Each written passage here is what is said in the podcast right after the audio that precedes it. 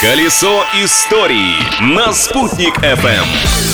Всем большой солнечный привет! С вами Юлия Санбердина, и мы начинаем очередной экскурс в историю сегодняшнего дня. А сегодня у нас 18 сентября. События дня. 18 сентября 1824 года в Уфе был заложен первый камень в основании храма в честь святого князя Александра Невского. И заложил этот камень не кто-нибудь, а сам император Александр I. Поблагодарив руководство губернии и города за оказанное ему внимание, Александр I обещал еще раз посетить Уфу. Но через год, в 1825 году, император умер. А вот храм, в основании которого Александр I заложил первый камень, был достроен спустя 12 12 лет в 1836 году. Это был один из красивейших соборов Уфы, который большевики разрушили в 1931 году. На этом месте сейчас находится Дом профсоюзов. Открытие дня. 18 сентября 1947 года в США было создано Центральное разведывательное управление, основной функцией которого является сбор и анализ информации о деятельности иностранных организаций и граждан. Разведчики, одним словом. Что интересно, официально ЦРУ является гражданской организацией, в связи с чем его агенты воинских званий не имеют.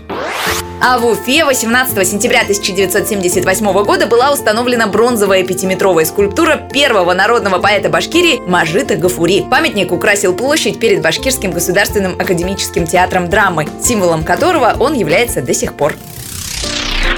Еще одно важное для нашего города и республики событие случилось в этот день. 18 сентября 2008 года президент республики Башкортостан Муртаза Губайдулович Рахимов подписал закон, согласно которому у нашего башкирского гимна появился текст. Причем сразу на двух языках – русском и башкирском. Музыка к тому времени уже была. Ее одобрили в 1993 году. А слова задокументировали только через 15 лет. Почему? Автор музыки гимна Фарид Идрисов отвечает на этот вопрос так.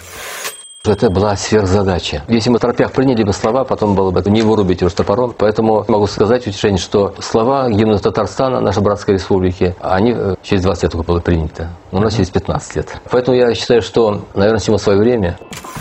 С тех пор именно в таком варианте мы ежедневно слышим государственный гимн Башкортостана по радио и телевидению. На этом сегодня остановимся, а завтра в то же время продолжим. С вами была Юлия Санвердина. Всем пока, наслаждайтесь жизнью, не стесняйтесь. Колесо истории на «Спутник FM.